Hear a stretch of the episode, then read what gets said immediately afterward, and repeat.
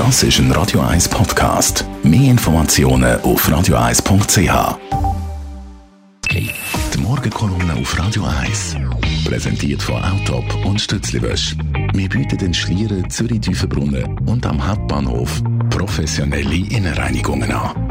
Wir freuen uns auf Ihren Besuch. Guten Morgen, Roger. Guten Morgen, Marc Sali. Die SVP-Delegiertenversammlung hat Roger Köppel als Ständeratskandidat offiziell zurückgezogen und unterstützt jetzt Rudi Noser. Das ist keine Überraschung. Nein, das ist ja klar gewesen. Die Fakten sind aber eindeutig, weil die Kandidatur Köppel überhaupt nicht gezündet hat sodass er weit abgeschlagen hinter dem Rudi Noser ins Ziel gekommen ist.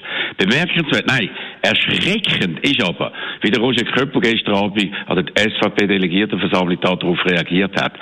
So hat er gemäß Tagesanzeiger wörtlich gesagt, dass er jeden Verständige, der sage ihm, faule beim Namen Rudi Noser die Hand ab. Trotzdem empfehle er, dass man den Rudi Noser wähle, aber dann müssen wir nach dem Wählen duschen, weil man sich damit dreckig gemacht hätte. Also die Sprache ist schändlich, die Denkweise ist verachtenswert.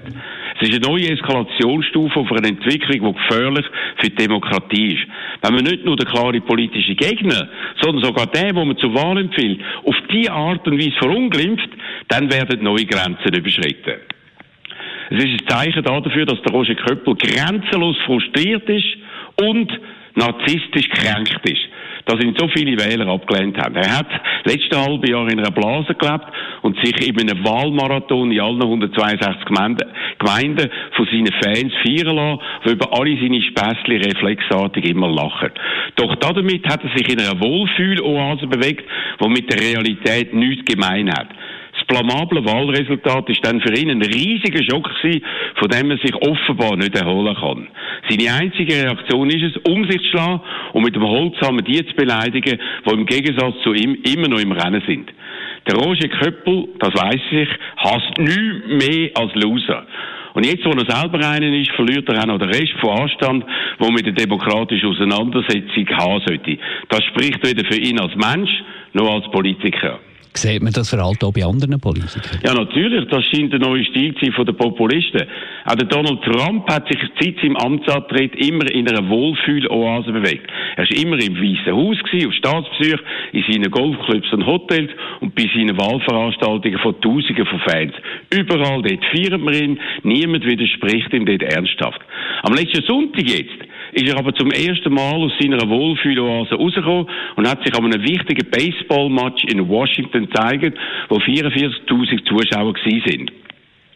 Wo man ihn vorgestellt hat, ist er massiv ausgebaut worden. Und schlimmer noch, Tausende haben es grandiert, lock him up, lock him up, also rühren ihn ins Gefängnis. Das ist der gleiche Kampfruf, wo aus seinen Rallyes gegen Hillary Clinton immer angestimmt wird, wo er mit seinen Reden gegen seine ehemalige Konkurrentin jeweils ermutigt. Und so ist aus Lock her up jetzt zu seinem Schock Lock him up geworden. Sowohl der Roger Köppel wie der Donald Trump können eben nicht ewig nur von ihren Fans auftreten, wo sie vergöttern. Wenn sie die Realität von einem Sportstadion oder einer Wahl kommen, müssen sie erleben, dass ihr Image ganz anders und eben viel schlimmer ist, als sie glauben. Und dann schlönt sie ihre Verzweiflung wild und unkontrolliert um sich. Der Roger Köppel gegen einen Freisinnigen wie der Rudi Noser und der Donald Trump gegen Leute, die gegen ihn vor einem Kongressausschuss aussagen und wo nicht darum umgehen als Scam also als Abschaum verunglimpft.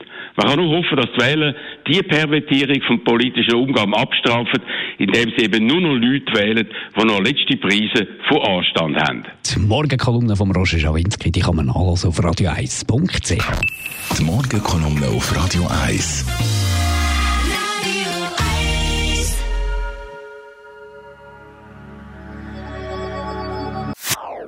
Das ist ein Radio 1 Podcast. Mehr Informationen auf radio1.ch.